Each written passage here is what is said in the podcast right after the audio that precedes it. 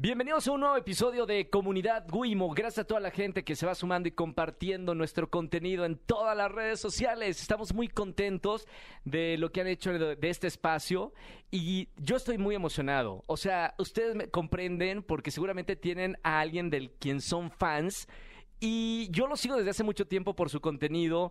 Hemos hablado en muchas ocasiones, sin embargo es la primera vez que estamos hablando en persona y lo tengo enfrente de mí. Y estoy muy agradecido por tu tiempo, Jorge Lozano. Bienvenido a Comunidad Amigo, Wimo. muchísimas gracias por recibirme en tu podcast. Gracias, estoy emocionado porque ya sabes, te admiro, amigo. Me encanta todo lo que haces. Te veo para arriba y para abajo por todos lados.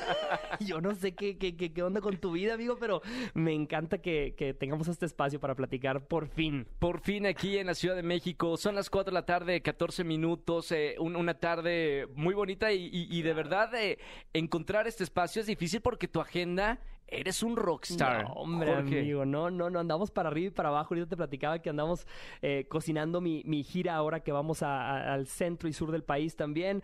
Eh, vamos a visitar ciudades que no habíamos visitado y a mí me encanta esto de, de- de compartir con gente en todos lados, ¿verdad? Porque si algo me he dado cuenta es que los temas que trato yo, Sí. eh, yo hablo, tú sabes, con, de, de- mucho, mucha gente que ha lidiado con cucarachos en el amor, con infieles, mentirosos y traidores. Eso me lo encuentro en, de punta a punta en México, amigo, en todos lados. Tienes el, decimos, o dicen las tías, el don de gente, ¿no? Claro. Pero naciste con el don de gente desde chiquito o lo desarrollaste o cómo, cómo fue? Fíjate que es una historia graciosa, ¿eh? porque yo, yo cuando estaba chiquito, y, y lo he platicado en alguna conferencia, yo era el niño más feo de la escuela. El No. más feo. Yo sé, aquí hay varios volteando a ver y preguntándose, ¿el muñeco? Vamos, papacito. Estaba feo con F de foco fundido. Fíjate, yo estaba flaquito, estaba chaparrito y tenía los dientes grandotes y, y chuecos. Sí. Eh, Parecían dos chicles, uno, uno viendo hacia el este y otro hacia el infierno, así los dientones el huerco.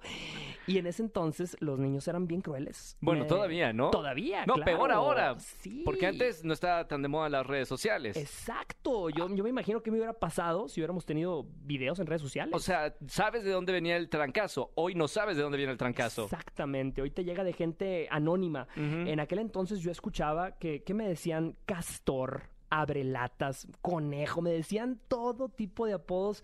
Y fíjate, es bien raro porque una vez una, una terapeuta me dijo, Jorge, es que gracias a que tú te, te sentías el niño más feo de la escuela, desarrollaste un mecanismo de defensa emocional Sí. que te generó esa personalidad para tener el don de gentes y hablar con gente y aconsejar a gente, ¿verdad? Que tú sabes que a veces necesitas cierta, cierto toque para darle a la gente un consejo en el momento necesario. Claro. Pero gracias a Dios lo encontré y, y la vida me ha llevado a ese, a ese camino. Pero en ese momento que, que eras chico, esos comentarios, ¿cómo, cómo los tomabas? Ay. Porque cada quien lo toma de diferente manera. Claro, fíjate que eh, yo, yo lo tomaba mal. Este, yo no, yo sí- sí crecí siendo un niño muy necesitado de atención.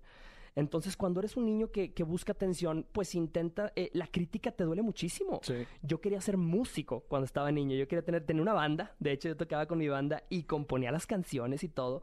Pero tenía pésima suerte en el amor. Yo veía a, los chavos de mi edad cuando estábamos inclu- inclusive en secundaria, en la prepa, y a todo mundo le iba muy bien en el amor y a mí nada. Ahí estaba triste y solo con mis nueve gatos. no salía ni haciéndome un giveaway. Este, pero curiosamente, y es increíble cómo el día de hoy me dedico a, a- a dar consejos de relaciones personales, a decirle a- mucho a las mujeres que pueden dar el primer paso y pueden encontrar el amor que están buscando eh, cuando vengo de un trasfondo donde yo no encontraba el amor. Entonces Claro. yo siento que este, este cambio de la personalidad me dio las herramientas para el día de hoy estar haciendo esto. O sea, e- era, crees, no sé si crees en el destino, pero era necesario pasar por eso para hacer lo que ahora haces, ¿no? Totalmente, totalmente. Y fíjate que hay una frase que me encanta mucho que dice, un ave crecida en cautiverio piensa que volar es una enfermedad. Mm. Entonces así me sentía yo cuando estaba niño. Yo nunca, jamás, yo soy la persona, en inglés hay un término que dice the person least likely to, la persona menos probable para. Si alguien le hubiera dicho a mis compañeros de escuela, En ese entonces. en ese entonces, que yo iba a estar dando conferencias en teatros, en auditorios, en México, en España, que ahorita En estaba Europa. platicando que estuvimos en Europa, ellos se hubieran reído todavía más de lo que ya se reían. Pero la vida a veces tiene, tiene sus maneras de, de irse por un camino que uno no se espera. Y yo no sé dónde estén esos niños que me decían apodos, que me decían conejo, castor o abrelatas. Viéndote triunfar, amigo. Pero estoy seguro que no están ahorita aquí con Roger González en este espacio, amigo. Entonces, gracias. gracias. De verdad es, es un placer. Eh, bueno, o sea, en ese entonces, ¿qué querías ser? O sea, de, niño, háblame un poquito como de tu infancia, de, dónde vienes, de tu familia y, qué soñabas ser cuando, cuando eras chico. Sí, fíjate que mucha gente de hecho se pregunta por qué le hablo tanto a las mujeres. Entonces creo que tiene mucho que ver con mi infancia. Yo cuando estaba chico, yo vengo de una casa en donde mis padres se separaron. Sí. Eh, entonces me tocó quedarme a vivir con mi madre y yo soy el mayor de cuatro hijos de mi madre. Entonces, eh, yo siempre fui un niño, yo me consideraba muy creativo, muy... Mientras había niños haciendo deporte, jugando fútbol, yo era pésimo para los deportes, Roger, pésimo. Mi, mi, mi, mamá me veía así nada más en la cancha de fútbol y decía, ay, mijito, este niño no tiene futuro en el deporte. pero, pero me gustaba tocar la guitarra y me encantaba escribir canciones. Entonces, es increíble cómo la vida, con cosas de tu infancia, te va preparando para tu futuro, porque... De acuerdo. Así como aconsejo el día de hoy a muchas mujeres que, como mi madre, pasó por una relación difícil y un contexto difícil, así como escribía canciones de niño, pues el día de hoy, curiosamente, las frases que digo en las redes sociales riman. O sea, hay mucha gente que me pregunta, Jorge, ¿por qué tus frases riman? ¿Por qué me dices, después de un cucaracho, siempre viene un buen muchacho. Todo eso es... Melodía. Rima, es una prosa, claro. Entonces, de alguna manera, eso viene de mi infancia, ¿verdad? La vida me fue preparando en mi infancia para formar la persona que, iba a ser el día de hoy. Pero yo quería ser músico. Ese deseo por estar en los escenarios me encantaba y, y era malo para la música, Roger. Tengo que aceptártelo pero nunca sabes para qué otra cosa te prepara la vida. ¿Qué, representa para ti tu madre? Porque quiero hacer como una radiografía y quiero que la gente que nos escucha eh, entenderte. Hoy eres un gran fenómeno, pero de dónde viene ese fenómeno, creo que también tiene que ver con la presencia de para ti tu madre, ¿no? ¿Qué, ¿qué representa y qué representaba para ti tu mamá? Totalmente. Fíjate que ver a mi madre trabajar desde, desde muy joven para sacar adelante a su familia fue muy impactante para mí porque sobre todo yo veía la actitud de mi mamá. Nunca se me olvida que mi mamá empezó vendiendo. Ella vendía joyería, ya sabes, de dudosa originalidad. joyería, eh, ella, ella decía que era chapa de oro. Mm, tengo mis dudas, realmente. no la quemes. Pero nunca se me olvida que mi madre vendía y iba a las oficinas y se metía a los baños y traía a todas las asistentes, a todas las, a todas las mujeres que trabajaban en la oficina, las ejecutivas y todo, y les vendía en los baños. Y yo la, la esperaba en los lobbies de las oficinas.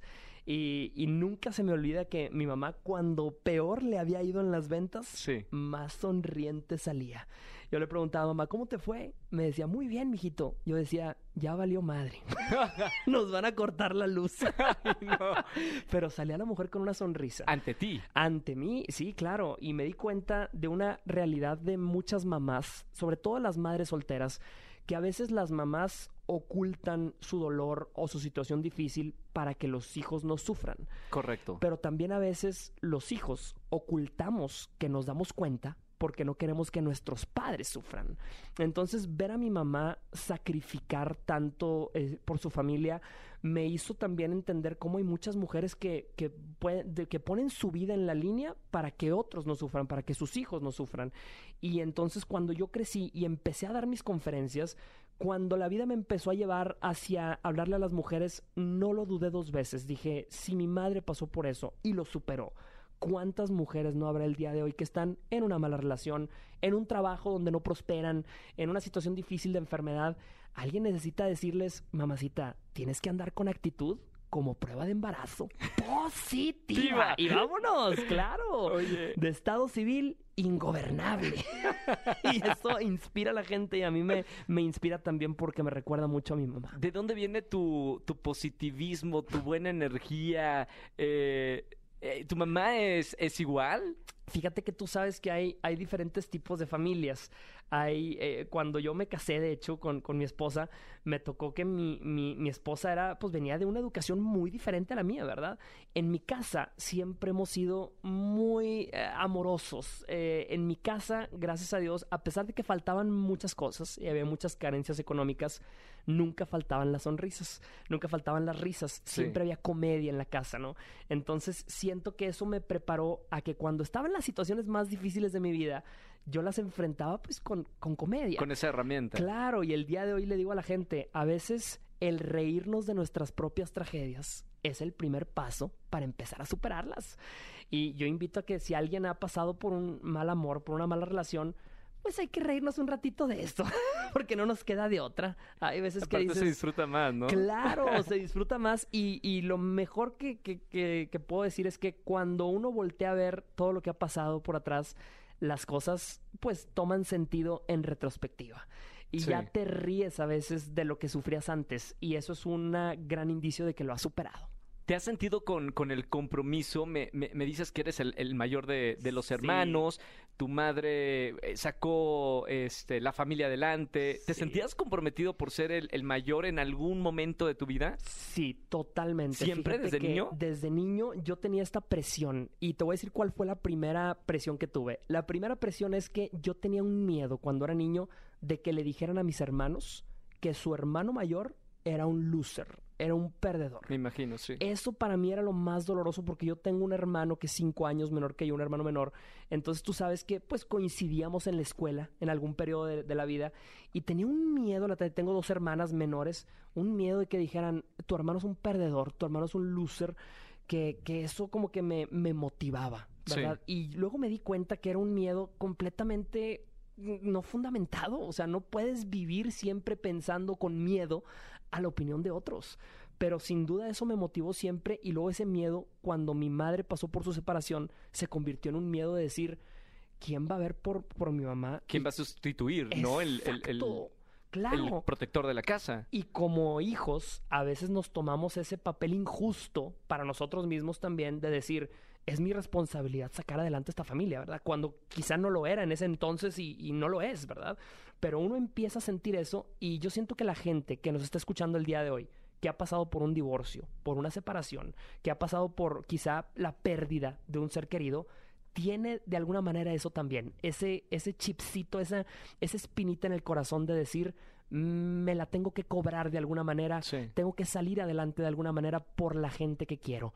Y si no hubiera vivido eso, como dices ahorita, Roger, quizá mi vida hubiera sido muy diferente, pero, pero tuve que vivirlo para estar el día de hoy donde estoy. Hoy eh, empoderas a, a muchísimas mujeres y, y eres, yo voy a decirlo así porque sí lo siento, el salvador de muchas mujeres que piensan las cosas, no las dicen, pero por verte tienen ya la oportunidad de decirlo y ponerlo en palabras. En ese momento, eh, ¿fungiste esa- ese papel con tu mamá cuando estaba en la separación? Curiosamente, sí, Roger. Qué bueno, fíjate, esto nunca lo, nunca lo he platicado, pero claro, la primera persona a la que yo le empecé a aconsejar fue a mi madre, pero yo estaba muy chico. Pero me encantaba que mi madre me, me escuchaba? escuchaba y me hacía caso. Y me di cuenta de algo también bien interesante. Tú sabes que hay gente, hay niñas y hay niños que son almas viejas. Sí, almas viejas. Y hay, hay gente que es alma joven, como tú, Roger, que ya sabes que... alma Benjamin Button. Pero este, hay gente que es alma vieja y, y- y tú lo puedes ver también que hay gente que, niñas y niños que aconsejan a sus padres y los papás escuchan el consejo y dicen... ¿Cómo salió esto de la boca de un huerco de 12 años o de una huerca de 7 años? Otra conciencia tienen, ¿no? Claro, otra conciencia como si el mensaje viniera de otro lado, pero ese tipo de sabiduría a veces pues te das cuenta que, que le sirve a, a las mamás, a los papás, les sirve escuchar estas almas viejas. Entonces para mí ese fue mi primer papel, mi primer trabajo de consejero fue con mi madre. ¿Qué te decía tu, tu mami? Eh, o sea, eras niño. y le- le- O sea, supongo que la situación de... No, no supongo. Sé que la situación de una separación es difícil. Sí. ¿Qué le decía? ¿La viste llorar en algún momento? ¿Fue difícil para ella? Sí, sí, sí, sí, súper difícil. Y yo recuerdo que eh, mi madre cuando, cuando llegaba de trabajar tanto tiempo, me acuerdo que mi mamá nos hacía de cenar y luego se despedía. Y cada noche se despedía bien temprano. Y yo me preguntaba, ¿qué estará haciendo mi mamá tan temprano guardada en su cuarto? ¿No quiere ver una, una novela? ¿No quiere ver algo en la tele? Pero mi madre siempre se, se guardaba temprano. Y luego un día me di cuenta, me asomé a su cuarto para ver qué estaba haciendo. Y me di cuenta que ella rigurosamente, cada noche, después de venir de trabajar, de reírse, de convivir con nosotros, se escondía en su cuarto a llorar. Entonces, cuando un niño ve a su mamá llorar, eso es como que una espinita, algo, algo te, se te siembra en el corazón. Sí. Entonces yo recuerdo que esa vez yo me prometí a mí mismo, dije, nunca voy a permitir que nadie ni nada vuelva a hacer llorar a mi madre así, ¿no? Y crecí con esa responsabilidad de salir adelante, de no causarle a mi madre más dolores, más tristezas. Por lo menos no problemas de tu parte, ¿no? Exactamente, que es que sea yo una cosa menos de la que tenga que preocuparse. Y hace poco, de- recuerdo cuando di mi primera conferencia. ¿En dónde fue? Mi primera conferencia fue en el Auditorio San Pedro, en Monterrey. Sí, señor. Entonces yo la di hace seis años, fue mi primera conferencia pública.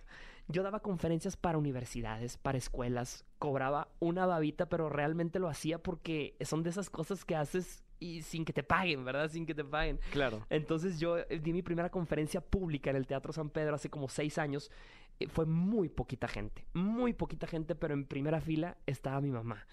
Entonces, para mí el hecho de que mi madre me viera haciendo lo que me apasiona, lo que me gusta tanto, pues fue el regalo que, que de alguna manera pude darle. Y mi madre nunca me lo pidió, nunca, pero, pero yo siento que en ese momento el ver a su hijo en un escenario haciendo lo que le gusta fue para ella una paz y una tranquilidad de decir, ahí está, hice las cosas bien.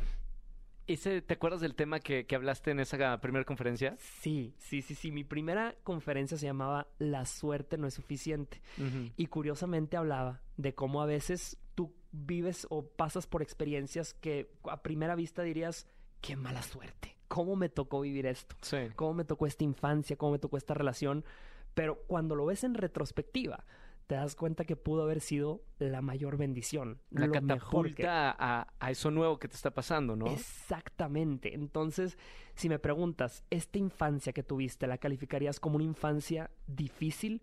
Yo te diría, la califico como una infancia bendita, de bendición, porque si esa vida no hubiera sido la mía, no sé qué vida sería mi vida ahorita. Claro. Entonces, eh, el estar ahí en el escenario con mi madre en primera fila fue una gran bendición y poderme bajar del escenario en Madrid, en Valencia, en Barcelona y decirle, mamá, me fue muy bien. Eh, eso sigue siendo para mí mi principal adrenalina, es mi mejor El- público. Es como el motor, ¿no? O sea, es regresar a tu, a tu infancia, recordar que gracias a tu mamá es que estás haciendo lo que estás haciendo en ese momento, ¿no? Totalmente. Hay una frase de, de Abraham Lincoln que me recuerda que, que dicen, se la atribuyen a Abraham Lincoln. Son de esas frases que quién sabe. Que van Pero a- está buena. Pero está buena, arriba de un piolín generalmente. Pero dice, todo lo que soy y lo que puedo llegar a ser, te lo debo a ti, mamá. Entonces, a veces me, me acuerdo de eso cuando estoy en un escenario, cuando estoy en algún lado dando una conferencia y digo, eh, realmente es un... eh, uno nunca sabe para quién trabaja. Y yo creo que yo trabajo todavía, aunque ya crecí, tengo muchos años de, de ser independiente y tener mi propia familia, yo quizá a veces sigo trabajando para mi mamá y para muchas mujeres que son como mi mamá. Oye, Jorge, eh, ¿cómo es la, la adolescencia eh, en tu vida? Porque en algún momento eh, eso que habías dicho que eras el más feo y todo, pues, o sea, se- la vida te va dando bendiciones y te vas acomodando. ya, Claro. hablemos de la etapa de la adolescencia. Ahí te va, fíjate, en mi adolescencia yo me di cuenta que gracias a que era un niño feo, había desarrollado como un superpoder. Había desarrollado un talento diferente y ese talento era el verbo. Qué buen poder, ¿eh? Era un buen poder. El verbo mueve culturas, eh, mueve al mundo. Totalmente, totalmente. Y por eso el día de hoy yo le digo a muchas mujeres que se cuiden del verbo. Yo les digo a muchas mujeres, mamacita, ten mucho cuidado porque hay gente que tiene azúcar en la boca, pero veneno en el corazón. Sí. Les digo, como dice una gran filósofa universal, Niurka Marcos. Las cosas se hacen, no se dicen, porque al hacerlas se dicen solas. Entonces yo cuando crecí era muy bueno para, para hablar, muy bueno para el verbo. Mi grupo de amigos, en aquel entonces, que siguen siendo los mismos, yo he tenido los mismos amigos desde, desde la adolescencia hasta el día de hoy. Sí. Éramos Qué un grupo de como seis, siete amigos y tú sabes que eso te llena de historias, ¿no? Sí, sí, sí. Entonces yo no era, el- no era para nada el más guapo. Es más, tengo dos amigos que son gemelos, que son cuates. Sí. Y son guapos los dos aparte. Entonces la traían súper robada. En los antros, en las fiestas, súper robada. Claro. Había otro que era muy vanidoso, que también la traía súper robada, pero estaba yo. Y a mí Sí. me aventaban como la granada, Roger. Íbamos a los antros y a las fiestas y, Jorge, lánzate, güey, porque tú tienes el verbo que va a atraer a, a- a las La chavas. carnada. La carnada, yo era la carnada, sí, realmente, claro. Entonces, eh, eso pues, me- nos ayudaba a todos a ligar. Yo traía el pan a la mesa, Roger. el único problema es que... Es que en, mucha- en- en muchos grupos de amigos siempre hay uno. ¡Claro! Tiene que haber uno que traiga el pan a la mesa. Desgraciadamente nunca cenaba yo, no me dejaban pan, Roger. Ay, qué pero- mala onda. pero partía el pan en la mesa. Eh, y también ahora me doy cuenta también, le digo a muchas chavas, que eh, esa dinámica que uno aprende en la adolescencia aplica para mucho en la vida. Sí, señor. Yo le digo a muchas mujeres, mamacita, cuida tu grupo de soporte. En tu grupo de amigas siempre tiene que haber una que tenga un papel, otra que tenga otro. Por ejemplo, yo tengo la filosofía de que en los grupos de amigas siempre hay una que es la mala influencia. Sí. Siempre. Y generalmente es la de la estatura más pequeña. Chan, ¿cómo llegas a esa conclusión, Jorge? Amigo, no lo digo yo. Estudio antropológico. Lo dice la ciencia. Generalmente. ¿Por qué? la amiga- generalmente, mira, Voltea mide- atrás, mira, mira mi productora, mide unos... ¿Cuánto mides? Al mitad, uno 40, unos 50, unos 50. Mide una sana distancia. pero es la más argüendera de todas. ¿Pero por qué? Fíjate, es curioso, pero uno se va dando cuenta de perfiles sociológicos. Eh, eh, te das cuenta que hay muchos fun facts, muchas características que puedes ver en la gente. Sí. Y cuando yo las digo en un escenario, todo mundo voltea a ver a su amiga la más chaparrita. Y sí. Eh, sí, y, y generalmente no se ven mucho porque están chaparritas, no se ven desde lejos, pero volteas a ver y generalmente cubre con esas características, ¿no? Y también siempre te digo, hay una amiga que es la de la mala suerte. Sí. Hay amigas que dices, todo te pasa, mamacita, no quieres salir con ella porque como todo le pasa, dices... Me va a "Nun- tocar a mí". Claro, dices, nunca vas a brillar en sociedad, mendiga. Siempre te pasa, te pasan las cosas, pero de todas esas historias y de todos esos amigos, pues uno saca las mejores memorias, los mejores recuerdos. Entonces el hecho de yo crecer en este grupo de amigos en la adolescencia Sí. fortaleció también este perfil. Y, y te digo una cosa, ah, ah, fíjate, a mí me gusta mucho, por ejemplo, lo que haces, el estar en radio todos los días, Sí. el estar en radio en, en espacios a veces tan largos, llegas cansado, llegas, pero todo eso te fortalece un músculo. Eso me pasó a mí desde que estaba niño. Yo con esas experiencias fui fortaleciendo un músculo que el día de hoy lo utilizo para los escenarios, para las conferencias. Pero todo eso también fue preparación y esa fue mi adolescencia, ser la carnada, Roger. Oye, Jorge, ¿y qué querías estudiar? O sea, querías ser músico, pero ¿qué estudiaste? Fíjate que yo quería estudiar comunicación, pero cuando le dije a mis padres, mis padres me voltearon a ver y me dijeron, hijo, te vas a morir de hambre. Ay, eso lo he escuchado mil veces. Terrible. Y lo mismo con la música. Cuando yo quería hacer También. música me dijeron, te vas a morir de hambre, mijito. Sobre todo mi padre. Y, y fíjate que cuando yo estudié, en aquel entonces estaba de moda la globalización. Era la palabra de moda. ¿Qué año era? Era, yo entré a carrera, debía haber entrado en el 2007. 6, no me acuerdo si 2006 o 2000, mejor que eh, en 2007 me gradué. Eh, tengo 34 años, voy a cumplir 35 y me gradué hace como 10, 12 años. Este, pero mm, eh, recuerdo que estudié licenciado en Relaciones Internacionales. Me encanta. Sí, esa era, yo quería ser diplomático. Dije, si no voy a ser músico y si no voy a ser este de, de alguna comunicólogo, pues me voy a ser diplomático, me voy a ser embajador. Sí. Y curiosamente, Roger, aunque el día de hoy no me dedico a nada que ver con eso, aprendí muchas cosas que me sirven el día de hoy. Por ejemplo, Por ejemplo, en, en relaciones internacionales analizábamos mucho la guerra. Y a mí me llamaba mucho la atención los conflictos armados, el arte de la guerra. Y hay muchas filosofías de la guerra. Por ejemplo, los alemanes tenían Sí. una filosofía de guerra que se llamaba el Blitzkrieg. Cuando iban a conquistar un territorio, su filosofía era vamos a rodear el territorio y vamos a penetrar el territorio rápidamente para conquistarlo, ¿no? El día de hoy, yo le digo, yo le digo a muchas mujeres, mamacita, ¿quieres conquistar a un hombre? Tienes que conquistar el territorio alrededor. Gánate a la amigos. familia, gánate a los amigos, gánate a la suegra y el territorio se va a hacer más vulnerable. Entonces, aplica. Claro, Es real. El arte de la guerra es una gran filosofía de amor y de romance. Entonces, muchas de esas teorías, por ejemplo, el manejo del poder. Sí. Muchas mujeres, cuando un hombre les escribe, eh, le contestan siete mensajes. Sí, aquí estoy, ¿qué onda? ¿Qué cuentas? ¿Qué hacemos? ¿O qué? Mamacita, el arte del poder, le estás entregando todas las las herramientas. Por ejemplo, también el hecho de que una, cuando sales con alguien, la primera cita, hay muchos hombres que van muy apresuraditos, que ya saben que quieren chile, eh, chile, tomate y cebolla A lo que desde van. la primera cita. Yo le digo, mamacita, ¿cuándo va a comprar el producto si se atasca de la muestra gratis? no, señor. ¡Claro!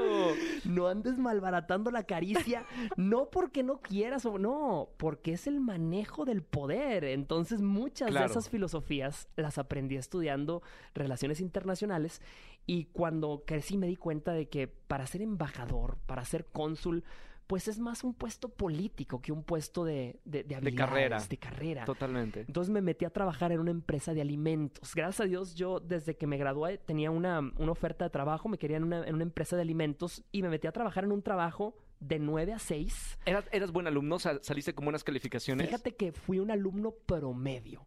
Fui un alumno súper promedio. No, no, no me enorgullece decirlo, pero era promedio. Pero eh, yo sabía que tenía dones y talentos. Entonces, por eso el día de hoy a muchos chavos que están estudiando su carrera, muchas chavas que están estudiando su prepa, yo les digo, a veces eh, te clavas tanto con las calificaciones, Sí. pero eh, cuando estás allá afuera necesitas de tus dones y de tus talentos. Las herramientas, de ¿no? Las herramientas, Sí, sí, claro. sí. Entonces yo le aposté a mis dones y talentos, pero al principio no creía que yo iba a poder hacer lo que el día de hoy estoy haciendo. Obviamente ni me había cruzado por la cabeza, ¿verdad? Yo veía a mi tío, el doctor César Lozano, un- Es tu tío tío. es hermano de mi papá. Ah, Claro, perfecto. y, y- y yo, yo crecí viéndolo en escenarios, dando conferencias por todos lados, que era, yo siempre le he dicho que es como el Luis Miguel de las conferencias Totalmente. es reconocido internacionalmente, pero yo crecí viendo eso, yo no sabía que eso se estaba alojando en mi subconsciente Claro. y nunca me imaginé que me iba a dedicar a esto que me dedico el día de hoy. Entonces, cuando yo trabajé en, en esta empresa de alimentos, de 9 a 6 de la tarde, yo me di cuenta de una cosa bien interesante. Cuando hay algo que te apasiona y te gusta y estás haciendo algo que solamente te mantiene, le vas a empezar a ser infiel a ese trabajo que solo te mantiene con lo que te apasiona. De acuerdo. Entonces buscaba cualquier oportunidad para saliendo de trabajar, irme a regalar una conferencia en una universidad, en una prepa, irme a hacer una seccioncita en televisión que no me pagaban. Lo hacía gratis, me daban dos minutos, pero lo hacía porque estaba alimentando mi pasión, ¿verdad? Y, Sí. y nunca sabes cuándo esa pasión se va a convertir en algo tan grande que te va a sacar de trabajar. ¿Cómo, ¿Cómo fue ahora decidir terminar de trabajar en una empresa para hacer tu propia empresa? Hijo, Roger, ese fue el salto, yo le llamo el salto de fe. Yo eh, conocí a mi esposa cuando trabajaba todavía en, en esta empresa y mi esposa es todo lo que yo no soy. Yo soy, por ejemplo, muy malo para los números, muy malo para la administración. Es más, dicen que la gente que tiene este don de la comunicación no siempre tiene el don de la administración, ¿verdad? Totalmente. E- es verdad eso, ¿eh? Y hay que estar rodeado de buenas personas porque nosotros. Claro, nomás no, no. no, no, sí. Yo cuando me casé, mi esposa me dijo, a ver, a ver, déjame ver tu- tus, tus finanzas, déjame ver el, el Excel con el que te administras. Y yo, ¿el qué? El Excel. Me di cuenta que cuando te cases con alguien, dile, encuérame tu Excel, papacito, antes de cualquier cosa. Bien, bien. Pues obviamente mi esposa se dio cuenta que eh, el, el sueldo que yo ganaba en, en esta empresa, pues obviamente lo gastaba mal y todo. Y lo más importante que se, que se dio cuenta mi esposa es, oye, espérame, e- esto te apasiona, eres tan bueno para dar conferencias, para dar consejos, pero no te dedicas a esto. Y yo no, y me dice, ¿qué estás haciendo? Tu ¿Qué estás-" esposa. Mi esposa me dijo, ¿qué estás haciendo? Y yo, "M- mi amor, es más, eh, cuando yo conocí a mi esposa, yo había aceptado un trabajo para irme a Estados Unidos a trabajar en una cadena de restaurantes, para, para abrir una cadena de restaurantes en Estados Unidos. Y fuimos mi esposa y yo a vivir a Austin seis meses, sin mis amigos, sin nada, persiguiendo algo que claramente no era mi pasión y que claramente no iba a prosperar ahí. Los dos se mudaron allá a Austin. Los dos nos mudamos a Austin, Texas, seis meses. Yo eh, tenía una seccioncita en televisión por la que no me pagaban. No hacía absolutamente... eh, Daba conferencias, pequeñas conferencias, pero estando allá solo, Roger, solo sin amigos, sin nada más que con mi esposa, yo me escapaba a veces después del trabajo, le decía a mi esposa, y vengo, voy aquí a la salita de los departamentos. Y ahí empezaba a subir historias de Instagram. Y un día, en una historia de Instagram, una chava me pregunta, me dice, Jorge, ¿qué hago con un hombre que no me manda mensajes ni me contesta en toda la semana, pero me busca los sábados a las 2 de la mañana? Chan. Yo le dije, mamacita, ese no es un hombre, es un cucaracho. Le dije, ¿qué es eso de que toda la semana te dejo en visto, pero el fin de semana te desvisto? No, señor. Entonces, le respondiste. Le respondí eso en una historia de Instagram. Y empecé a ver una, una ola de... Tenía mil seguidores en Instagram gracias a la televisión, que estaba, tiene una seccioncita en televisión. Seguidores. Mil seguidores en Instagram. Gracias a esa pregunta que, que lancé esa respuesta, empecé a ver 10, 15, 20 mensajes de regreso. Jorge, ¿cómo conozco un hombre bueno? Jorge, ¿qué hago para conocer a alguien que, con el que trabajo? y, de repente dije, ¿qué es esto? Que acabo de destapar aquí una... como si fuera una alcantarilla que salió tanto drama por todas partes. Tanta necesidad de la mujer, totalmente, Totalmente, Y tantos cucarachos que estaban, que estaban ahí en relaciones con mujeres valiosas. Sí. Y dije, esto tengo que atenderlo. Y como traía esta preparación de, de dar conferencias, como traía este mensaje, lo empecé a enfocar en las mujeres. Y para cuando acordé, ya estaba dándole conferencias a las mujeres de cómo conocer a un hombre en el supermercado. Claro. y, todo basado en teorías, todo basado en herramientas que fui acumulando a lo largo de los años. Entonces, ese salto de fe, cuando, cuando me di cuenta de que trabajar en mi pasión no solamente me remuneraba 10 veces más que mi trabajo, sino que me, lo, hubiera hecho sin que me pagaran. Me, me hacía feliz, me, me llenaba ahí me di cuenta que cuando uno le dedica tanto tiempo a algo que no es lo suyo, eventualmente la vida te va a empezar a empujar hacia lo que es lo tuyo. Las mujeres van a estar de acuerdo con, conmigo. Eh, por algo, eh, tu éxito. Tienes eh, consejos asertivos. Ah de verdad, como estudiados, profundizados, eh, basados en la ciencia. No sé cómo, cómo explicarte, pero caen en las mujeres. Para eso tienes que tener una radiografía de lo que es ser mujer.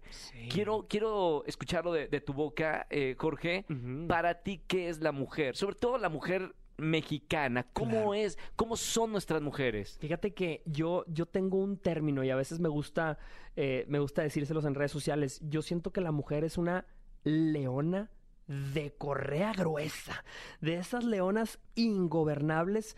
Y el león tiene una particularidad, fíjate, que me, que me llama mucho la atención. Las leonas, en, eh, por ejemplo, en el mundo animal, la leona es la encargada de la cacería. Correcto. Eh, y lo que más me importa y me llama la atención es que a veces las, las, leonas, por ejemplo, en los zoológicos, dicen también que las leonas que crecen en cautiverio, mm, mucha gente piensa que no son peligrosas, que, que no van a hacer nada, que van a estar sometidas cuando crecen en cautiverio. Y, y es curioso porque la misma gente que dice eso también se da cuenta que en los zoológicos, aunque tengan leonas en cautiverio, necesitan tener la puerta cerrada. ¿Por qué necesitan tener la jaula cerrada y con llave si la leona no es peligrosa? Entonces, ahí me doy cuenta que hay muchas mujeres que han vivido en relaciones donde están encerradas, donde se sienten encerradas, en trabajos donde se sienten acorraladas, pero no por eso la leona no es peligrosa. Entonces, eh, yo a mí me gusta despertarle a la mujer ese sentido de que es feroz. Yo le digo, quédate con quien te quiera por dentro, y por fiera. Y vámonos, que se merecen cosas grandes. Entonces, para mí, la mujer es una, es una leona feroz que, que quizá por mucho tiempo la convencieron de que tenía que estar dormida, de que tenía que estar sometida, de que no podía levantar la mano, de que no podía reclamar su lugar. Y el ver a las mujeres el día de hoy reclamando su lugar y tomándolo a veces a la fuerza, aunque no se lo quieran dar, eh, es inspirador. Y, creo que esa lección la podemos tomar en todo. Los hombres la podemos tomar en todo. Estás en un trabajo donde te humillan, donde constantemente te maltratan.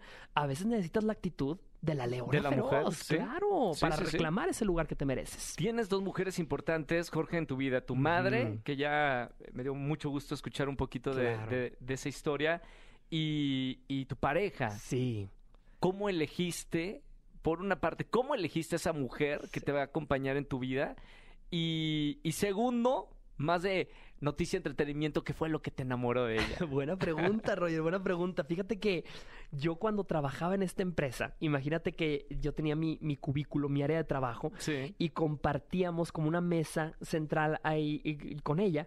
Y yo le echaba las miraditas, Roger. ella, ella es mexicana. Ella es mexicana. Ella nació en la Ciudad de México, vivió en Aguascalientes y yo la conocí en Monterrey. Sí. La, eh, la vida nos puso ahí, eh, eh, pero curiosamente yo, todas las herramientas que yo sabía que utilizaba no me servían con ella. No me pelaba, no me. Hasta que un día ella me invitó a comer. Ella solita, por, por eso le digo tanto a las mujeres, mamacita, no tengas miedo de tomar la iniciativa.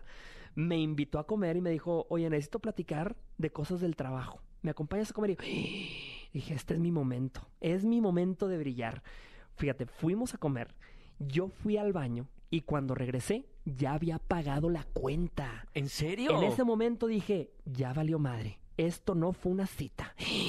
El día de hoy todavía yo analizo y le digo a muchas mujeres, fíjate, cuando tú salgas con un hombre y te la hayas pasado mal, dijiste, me la pasé terrible eh, eh, eh, en esta, en esta cita, y, y el hombre te diga, oye, este, ¿qué onda? ¿Dividimos a la mitad? Tómalo, mamacita, divide la cuenta a la mitad, no pasa nada. Si tú quieres dejarle claro a un hombre, aunque él te haya invitado, Sí. quieres dejarle claro que no fue una cita, divide y paga tu parte. Si te gustó la cita y quieres dejarte consentir y el hombre te gustó, deja que pague, deja que te invite. Pero si tuviste la peor cita de tu vida, si el, el pelado con el que saliste es un gañán, a veces tienes que decir, ¿sabes qué? Yo pago, yo te invito. Y te va a preguntar por qué. Nada así, por estúpida, por estúpida. me lo merezco. me lo merezco, te lo voy a pagar porque merezco este gasto para que no se me olvide esta terrible experiencia, ¿no? Entonces, con ese contexto, Wow. yo vi que mi esposa pagó toda la cuenta y dije, ya valió madre, esto no fue una cita. Y, y yo, oye, ¿por qué pagaste? Pues yo te quería invitar y que no sé qué. No, no, no. Pero muy inteligente me dijo, tú me invitas la próxima. Claro. Y empezamos esta cadenita, empezamos a salir, empezamos a cenar, empezamos a salir a platicar y, y gracias a Dios me encontré con una mujer, aparte de extremadamente eh, bella, extremadamente inteligente, extremadamente sabia. Y yo creo que eso es lo que tienes que buscar en una persona, Roger. Si me preguntas, ¿en qué te tienes que fijar? En que sea una persona sabia.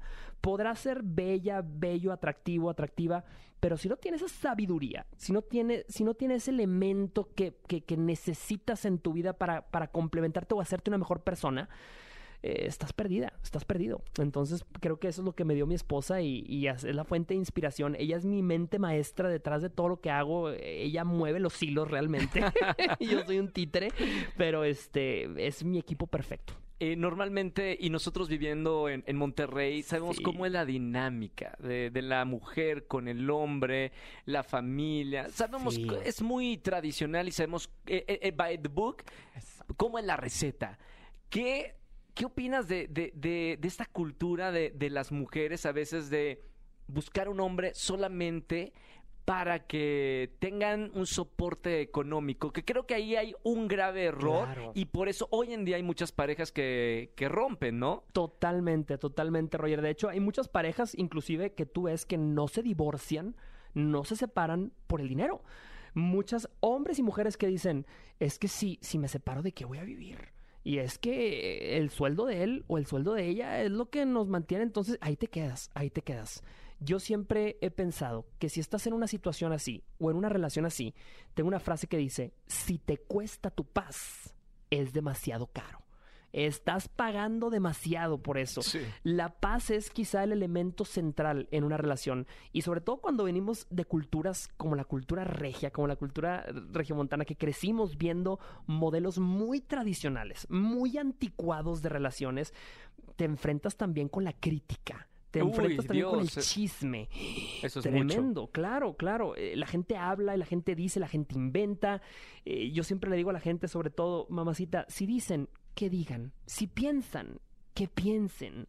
Pobrecitos los que piensan que con eso te detienes. No puedes dejarte influenciar por la crítica. O todavía digo, hablarán mal de ti con la misma boca que te pidieron favores. Uy, uy, uy. Diles, no me vengas a zapatear a mí, que te conocí descalza. ¡Vámonos! Jorge, ¿dónde sacas esas frases icónicas que en, en TikTok se han vuelto, bueno, y en redes sociales se han vuelto virales? La- la- las hablas y se te ocurren. Tienes una hora para pensar en, en armar esas frases. Dime, por favor. Te voy a enseñar el día de hoy, Roger. Más que decirte, te lo voy a mostrar. Fíjate, A yo, ver, a ver, a ver. yo, eh, si me preguntan, Jorge, ¿cuál es tu trabajo? La gente piensa que me dedico a estar haciendo videos en redes sociales o en- o en conferencias, o tengo un programa de radio en Monterrey, también en algunas ciudades. La gente piensa que ese es mi trabajo, pero no. Mi verdadero trabajo es escribir. Yo me dedico a escribir, me dedico a escribir frases, todos mis videos los escribo, escribo los guiones y las frases sobre todo para mí es un producto artesanal, Roger. Es lo que te hace... Claro. Tu éxito, ¿no? Diferente. Sí, Entonces, sí. yo escucho una frase en una reunión y yo me traigo así la idea y la empiezo a armar y a veces me tardo meses, Roger. Pero mira, te voy a enseñar. No sé si la cámara lo capte.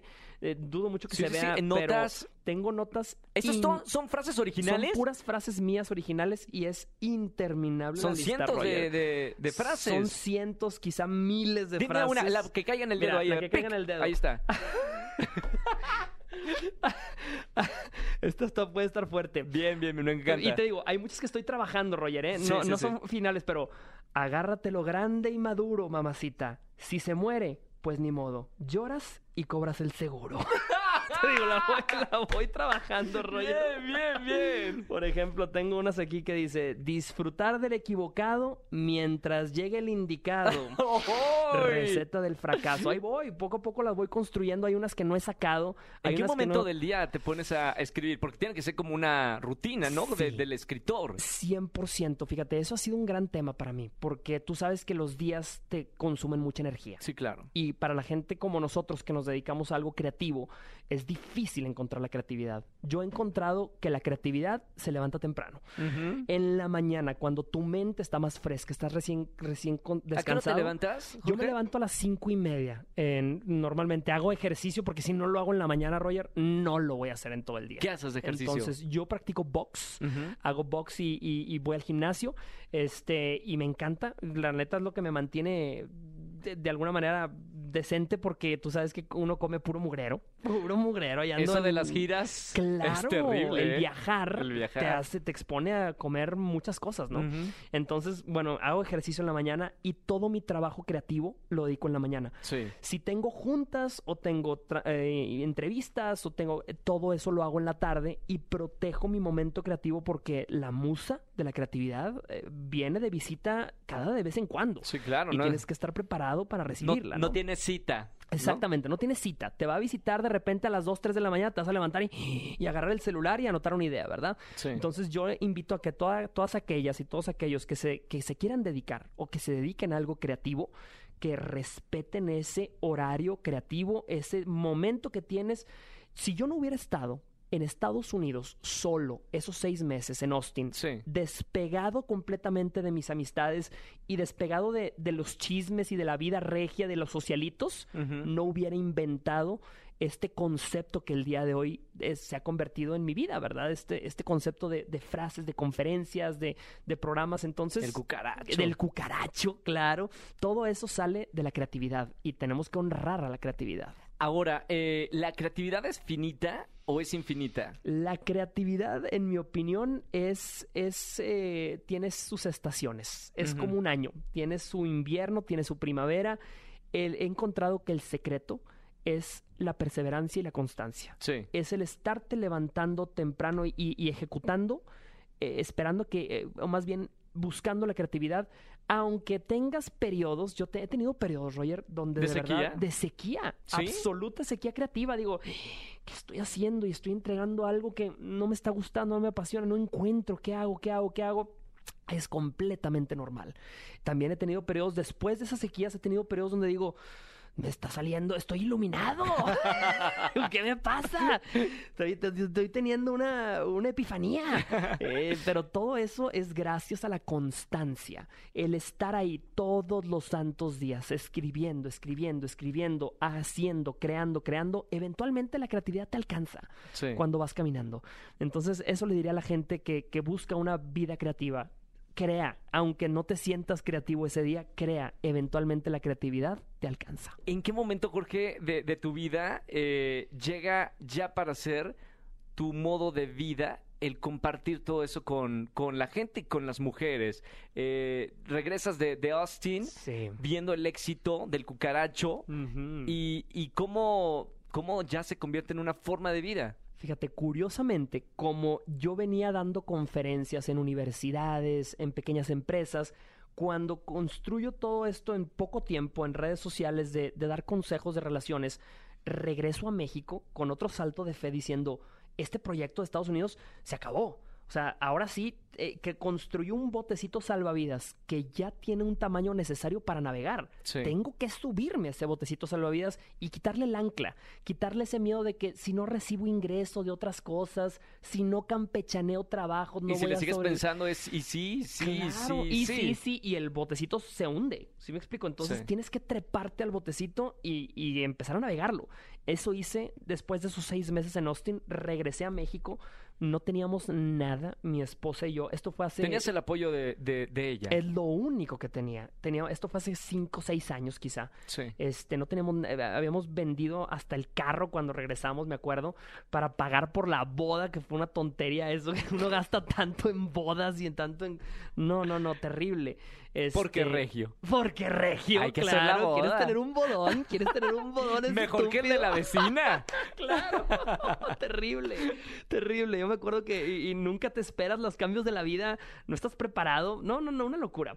Cuando regreso a Monterrey, regreso a. México, eh, increíblemente esas universidades, esas preparatorias, esos trabajitos, esas conferencias pequeñas que yo hacía empezaron a explotar. De repente me hablaban de, de todos lados, de repente me hablaban que querían una conferencia para 500 personas y, y yo siento que la suerte, Roger, es cuando la oportunidad y la preparación se juntan. De acuerdo. Entonces, literalmente yo había construido preparación, pero no había tenido una oportunidad. Sí. Cuando estuve en Austin, creé esa oportunidad y en ese momento fue el golpe de suerte.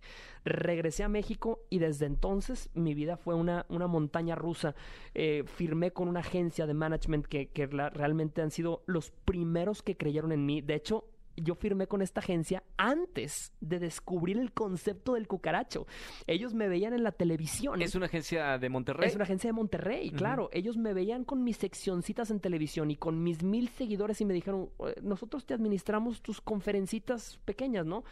Y en ese momento me casé y todo. Entonces, cuando pasa todo esto, literalmente tenía un ajedrez armado sin yo ver, sin yo haberlo visto. Todo conspiró a mi favor y de verdad que le doy gracias a Dios que me puso en esa posición de poder aprovechar la oportunidad y la preparación. ¿Qué te dice la, la gente una vez que tienes una exposición tan grande, redes sociales, conferencias? eh, ¿qué, qué, qué quiere decir la mujer? ¿Cuál es, por, por qué el éxito de, de Jorge Lozano en, en este sector? Fíjate que yo siento que, como, como dijiste hace rato, yo proveo herramientas. Yo creo que hay una gran diferencia entre muchos motivadores, muchos conferencistas.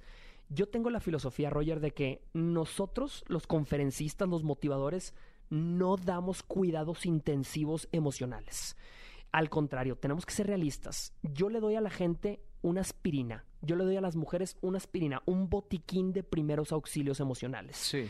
No más que eso, no te puedo ofrecer más y nadie que te dé una conferencia, un consejo te puede ofrecer más que eso, más que un terapeuta, una terapeuta. Los terapeutas dan cuidados intensivos emocionales. Yo te ofrezco una aspirina, pero te ofrezco una rica y buena aspirina que te divierte, que te ayuda, que te quita ese dolorcito del corazón que a veces te, te, te, te pica. Y, si quieres y necesitas algo más potente, necesitas ir a terapia. Entonces, mm, cuando yo acepté eso, Roger, yo también me hice muy humilde en ese sentido. Yo, tú no ves mis redes sociales ni las ves fastuosas. Intento no ni siquiera mostrar nada de la vida. O sea, yo no ando eh, presumiendo ni los carros que- que tengo, ni donde vivo, ni nada. Yo me dedico a dar un servicio. Esa es la gran diferencia quizá entre mucha gente que se da un servicio a sí misma, a sí, Sí. mismo. Yo le doy un servicio gratuito a las mujeres que me siguen y ellas me recompensan con su like, con su follow, con su share. Y eso para mí es un círculo muy bonito porque yo hago caso a lo que ellas me, me escriben, me mandan, les doy consejo. Y ese consejo de alguna manera es como cuando lanzas algo positivo al mundo, Sí. lo positivo te regresa. Y ha sido un círculo virtuoso para mí que me ha hecho crecer ah, durante estos años y, y nunca poder estar tan, tan agradecido como, como lo estoy el día de hoy. Me, me encanta que, que lo veas de, de esa manera porque habla de tu humildad No, y, y habla de también, bueno, yo entender por qué el éxito y la conexión que tienes con este sector que, que son la- las mujeres. claro. Eh, Jorge, me, me gustaría saber, por ejemplo, la situación que tenemos en México eh, cultural. eh, del machismo durante muchos años y que ahora las mujeres tienen una voz y, y está cambiando rápidamente la sociedad mexicana. Claro. Eh, ¿Cuál es tu radiografía de cómo se encuentra la situación eh, del esto. machismo aquí en México? Claro, fíjate que yo creo que esta generación ha sido la generación, sobre todo esta generación de mujeres, ha sido la generación que ha logrado entregarle la factura al machismo. Es decir, hicimos cuentas de todo lo que hemos vivido de machismo, de abuso, de silencio, de todo eso, y las mujeres de esta generación, gracias al trabajo de muchas mujeres antes que ellas, han logrado poner en la mesa la factura y dijeron, ahora sí, esto es lo que se nos debe y nos venimos a cobrar. Sí. Entonces, yo creo que todo lo que estamos viendo el día de hoy del movimiento feminista y, y de todo lo que, to- todos los movimientos eh, sociales que, que vive México el día de hoy, es precisamente eso. Es el decir, aquí hay una factura, viene muy cara, se nos debe mucho y no vamos a seguir que esta deuda siga incrementando.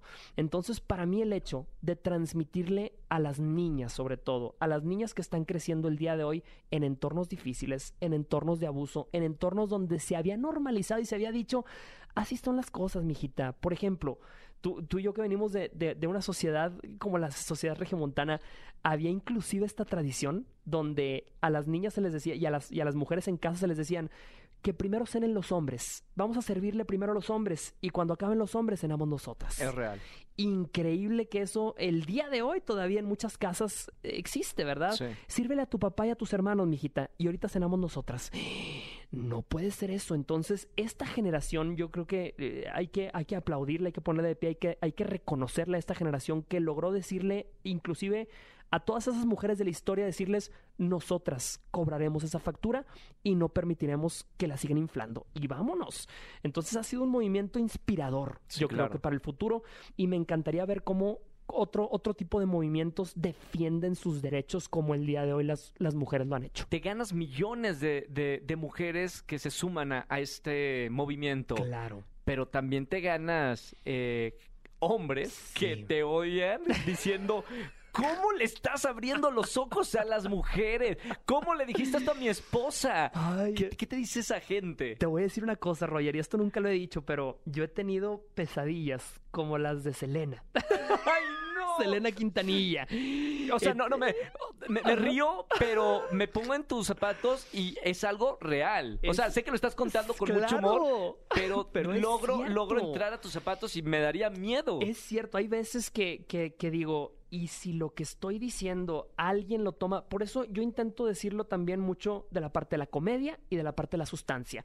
Increíblemente, Roger, la gente se sorprendería de saber que en una conferencia mía, de 10 personas, 7 son mujeres, eh, o 6 son mujeres, y 4 son hombres. Y los, los que llevan la- las mujeres para que escuchen el mensaje. Exactamente. Claro. Y hay gente, hay hombres que también de repente van solos. Ponle tú que uno de esos vaya- fue solo.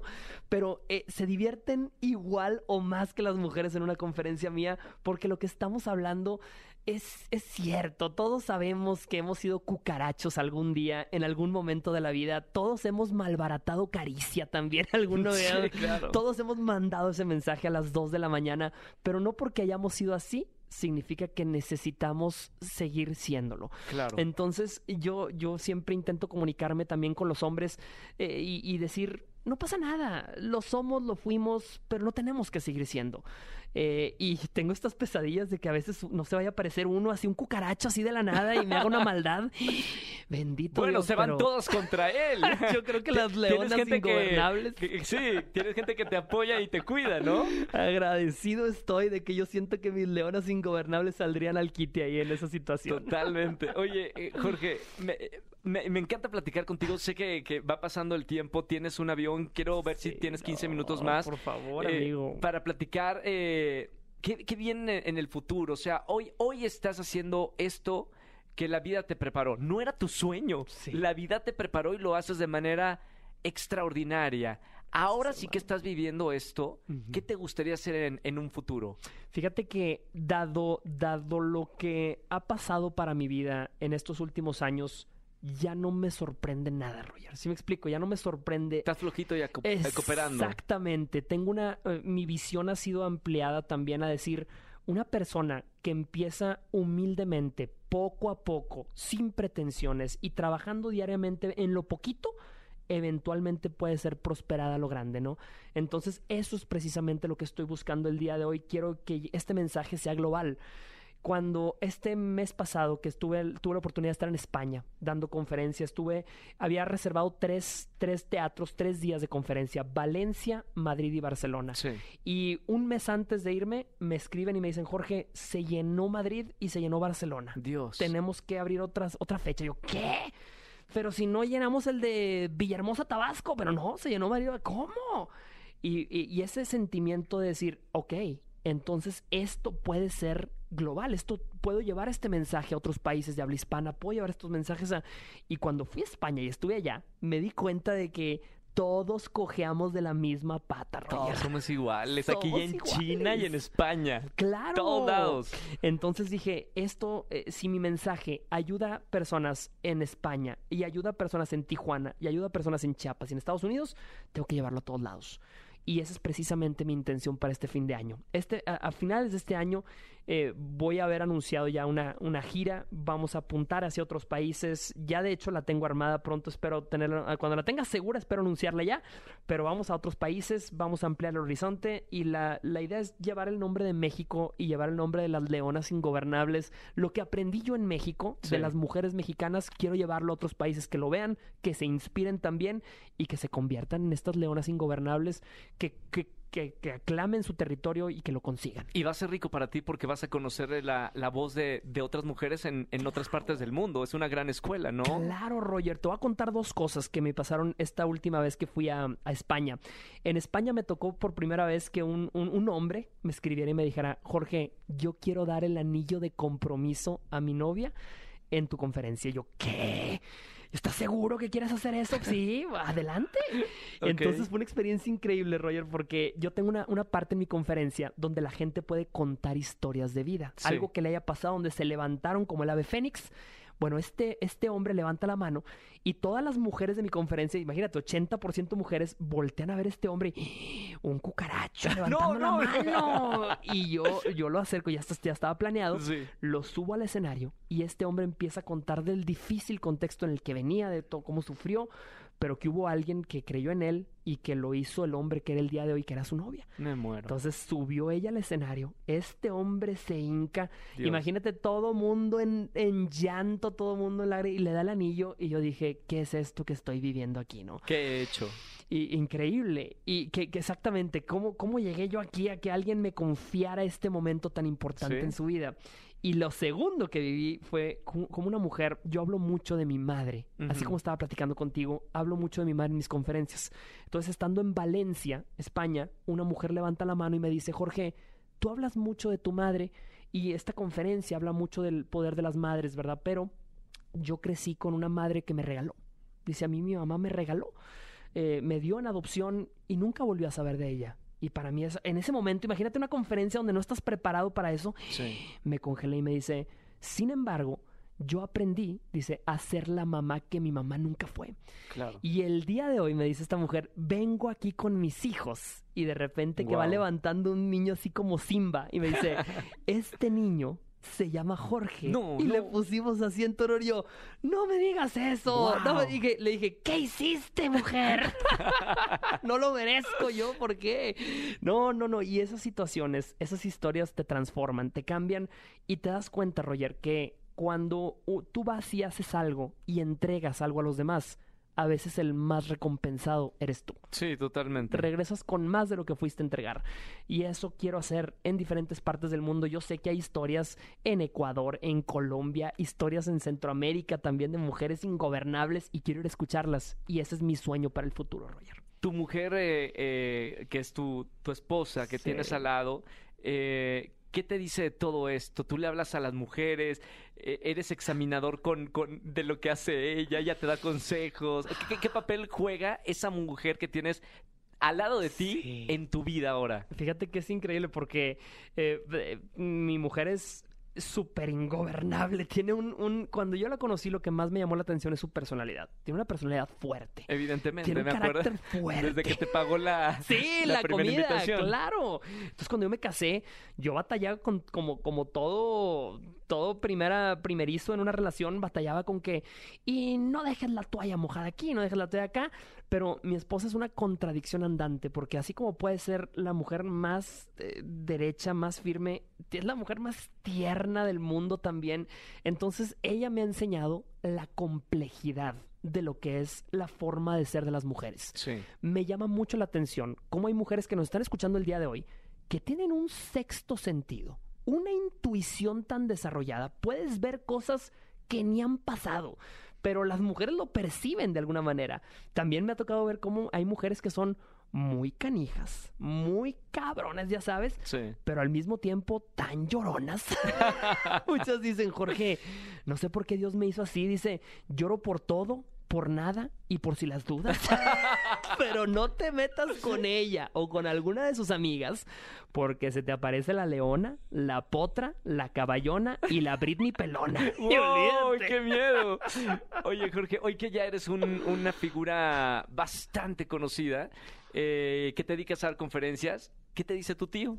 Ah, fíjate que mi tío ha sido un gran apoyo toda la vida, pero sobre todo el ver lo que, lo que mi tío ha hecho en el mundo de la motivación de las conferencias del desarrollo humano es un aprendizaje yo creo que para todos los que venimos detrás, ¿verdad? Él para mí fue el primero que abrió la brecha, que nos hizo a todos ver que las conferencias motivacionales, la, eh, el desarrollo humano es un camino que puede crecer enormemente y podemos impactar a mucha gente.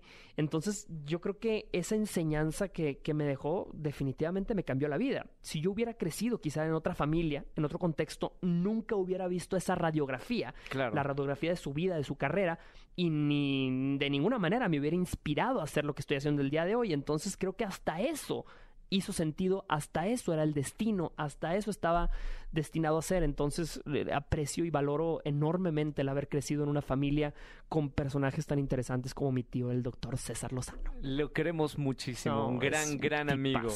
Ahora, ya para terminar, eh, Jorge, ¿qué le dirías? Hay muchas cosas que las mujeres eh, ahora con, con esas herramientas pueden transformar su vida. Sí. Cinco cosas que las Claro. mujeres tienen que tener en cuenta siendo mujer hoy, 2022. Claro. Primera, fíjate, la más importante. Tu estado civil no tiene por qué dictar tu estado de ánimo ni tu estado como persona. Al contrario, oye, hay mucha gente que piensa que es que si no encuentro pareja y es que si no encuentro a alguien bueno, mamacita, mientras tú no tengas un compromiso, tú puedes seguirle meneando a cualquier guiso. Diles, mientras no vean un anillo en mi dedo, al pueblo me debo y al pueblo me entrego. ¡Y vámonos! Bien, punto número uno. Punto número uno, tu estado civil no puede determinar tu vida ni tu estado de ánimo. Punto número dos, eres más capaz de lo que te han hecho creer. Yo tengo la filosofía de que un pájaro en una rama, un ave en una rama, nunca tiene miedo de que la rama se rompa, porque su confianza no está en la rama, sino en sus propias alas Sí. tenemos que confiar en nuestras alas, tenemos que confiar en que podemos llegar a grandes lugares y hay que volar. No tengan miedo de volar, es el segundo consejo. El tercer consejo, mamacita, papacito, si tú quieres encontrar el amor, no pierdas la esperanza. Eh, hay mucha gente que ha pasado por malas relaciones, malas situaciones y el día de hoy vive con una barrera al amor. Sí, Yo claro. a esa gente le diría, mamacita, no pierdas la esperanza ni renuncies a tus sueños. Cuando menos lo esperas, llega alguien que te hace comprar calzones nuevos. Me encanta. número cuatro, yo creo que el consejo número cuatro que les daría eran, eh, sería agradezcan. Agradezcamos todo, lo bueno, lo malo y lo difícil. La crisis económica y la prosperidad, todos tienen que ser agradecidos, incluyendo tus malas relaciones. Yo tengo la filosofía de que hay gente que llega a tu vida que no era la correcta para una relación, pero era la necesaria para tu evolución. De acuerdo. Y después de un cucaracho, siempre viene buen muchacho. Siempre. y el Sí, último... Anótenlos, por favor. Sí. Esto es como la Biblia y me lo ponen en el refrigerador. Hermano, claro, no. Y el último consejo, el último consejo es, no importa lo que pase, no importa lo que vivas, si quieres que lleguen cosas positivas a tu vida, tienes que andar siempre con actitud como prueba de embarazo. ¡Positiva! Si no dejamos lo que nos hace daño atrás, lo bueno jamás podrá alcanzarnos. Yo le digo a muchas, mamacita, situaciones, tragedias, amores del pasado, cristiana sepultura. Y a partir de ahora, pura nueva aventura. ¡Y vámonos! Oye, Jorge, eh, ¿cómo agarraste el estilo? ¿Tienes un estilazo para decir las cosas? No fue así desde el principio. No, amigo, la verdad es que no. Esa es otra cosa también que quiero decirle a la gente, perseverancia. Nada se hace de la noche a la mañana, todo se hace poco a poco, con pequeños pasos. El día de hoy, por ejemplo, estoy trabajando en mi tercer libro, Roger, y tú sabes que cuando eh, escribir un libro es quizá eh, la actividad más difícil con la que me he enfrentado, porque uno anda con la cabeza en mil cosas. Sí, claro. Andas viajando, andas, pues ya, eh, hermano, tú lo vives también, Sí. tú lo vives. Entonces, para mí, eh, lo que yo he encontrado es que la perseverancia es clave. Divide un sueño enorme, grande, en pequeñas tareas diarias y eventualmente lo conquistarás. Totalmente de acuerdo. Gracias, Jorge. Me encantó conocerte. Eh, llevamos platicando mucho tiempo, pero en persona. Sabroso, hermano, Eh, sabroso. De eso se trata la vida. Claro. Eso de- del mundo virtual y los Zooms y así. A mí no soy fan de, de eso. Claro. Eh, tener aquí a la persona, platicar contigo y, y conocerte ha sido un placer. Al contrario, mi hermano, tu vida, tu carrera, los años que llevas haciendo esto, la cantidad de vidas que has impactado, la verdad es que te admiro muchísimo, amigo. Igualmente. Desde siempre y, y te deseo siempre lo mejor, amigo. Con este espacio que comparte positivismo y energía positiva, hermano, no te esperan más que cosas buenas. Gracias, igualmente, Jorge. Un placer, un honor que estés conmigo en este episodio de Comunidad Wimo. Obviamente, compartan este episodio con toda la gente que quieren, que aman y, y vamos a transformar, porque el propósito es eh, hacer una mejor versión de lo que ya eres tú que me estás escuchando. Totalmente. Y como siempre, quiero que salgas de este episodio de estado civil ingobernable. Eso, gracias, Jorge. Gracias, hermano. Gracias, amigo. Hello, it is Ryan, and I was on a flight the other day playing one of my favorite social spin slot games on chumbacasino.com. I looked over the person sitting next to me, and you know what they were doing? They were also playing Chumba Casino. Coincidence? I think not. Everybody's loving having fun with it. Chumba Casino is home to hundreds of casino style games that you can play for free anytime, anywhere even at 30,000 feet. So sign up now at ChumbaCasino.com to claim your free welcome bonus. That's ChumbaCasino.com and live the Chumba life. No purchase necessary. Group. Void prohibited by law. See terms and conditions. 18 plus.